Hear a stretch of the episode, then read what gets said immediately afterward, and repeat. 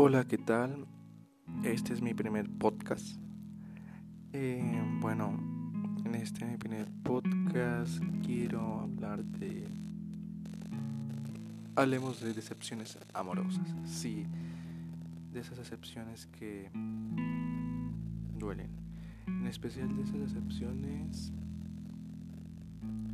donde hay una cierta historia trágica o digámoslo de telenovela, de película, qué sé yo. En especial pondré un ejemplo, una casi casi coincidencia, cualquier parecido con la realidad es una coincidencia. Imaginemos que un chico eh, reinicia en una preparatoria, queriendo igual eh, terminar sus estudios en preparatoria, va con la intención solamente de estudiar. Esto lo hacemos todos. Y después eh, empieza a conocer gente. En el transcurso de sus semestres, conoce nuevos amigos, nuevas amigas. En este momento aún le llama amigas y amigos. Y después aprendió a llamarle compañeros o conocidos. Eh, ahora eh, el chico se encuentra en segundo semestre su segundo semestre y conoce a una chava. Anteriormente ya se le habían presentado, pero no, no prestó mucha atención. Ahora que ya la conoce en persona, bueno, jamás pensó hablarle y mucho menos le interesaba. Pero como las cosas a veces este, tienen que pasar, son inevitables, se dio el momento, se dio el día, la hora en que esta chava y este chico se conocieron. No sé por qué razón. Eh, fue muy rara esta coincidencia en que tuvieron que coincidir en un tema en específico. Empezaron a hablar, a platicar. De ahí en adelante se le empezaron a llevar muy bien. Y con el tiempo este chavo este chico le empezó a tomar cariño. De veces que solamente empiezas a tomar cariño, pero no porque tengas algún interés, solamente tomas cariño y ya. Para ese entonces lo trágico aquí es que este chico tenía novia, tenía una relación. Eh, su relación con esa chava, con esa chica, o sea, vamos a llamar a la chava chava número uno, la chica uno, eh, lleva una buena relación. Y con su novia también. Y con la chica número uno, pues este. De mantener una buena relación, mucho de confianza. Que podía contarle de todo. Se le llevaban tan bien que incluso yo también le podía contar de todo a este chico. Le contaba de todo, absolutamente de todo, literal comí esto, hice esto, vi esto, o sea, con lujo de detalle. Así parecía para este chico que le contaba de todo. Pasó el tiempo, estamos hablando aproximadamente de dos meses o más. Si es que me equivoco, tres, cuatro. Pasan algunos meses para ser más. No generalizar, para generalizar pasaban meses, meses. Y a este chavo lo corta su novia y bueno, trató de seguir su vida normal sin que le afectara, afectara mucho al haber cortado. Y igual sigo platicando con esta, la chica uno, la chava. Se la empezaron a llevar mucho mejor. E igual, como ya lo había mencionado, el chavo sentía una especie de cariño, de aprecio esa chica.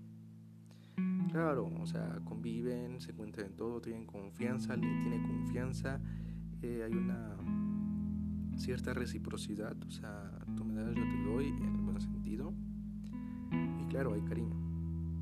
Pero pasando los meses, este chavo empezó a notar que se estaba convirtiendo en algo más que, que una persona que la miraba como amiga. Pero pues claro, o sea, no siempre te atreves a decir o se atreve este chavo a decir lo que sentía, entonces no por miedo a ser rechazado, no.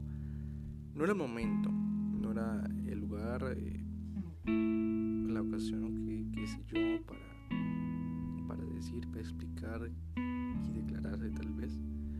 Entonces pues dejó que las cosas fluyeran y que todo caminara igual. Esperar a encontrar el momento para poder decirlo. Después este chavo eh, tuvo una noticia o vio, conoció algún dato que tal vez no se había percatado. Eh, aquí menciono que estos chavos no se habían conectado en redes sociales. Entonces, este chico recibe una solicitud en una red social, en una red social y se sorprende al ver que su muro está tapizado de fotos con su novio. Entonces, oh, sorpresa, tiene novio. Y esta parte es muy,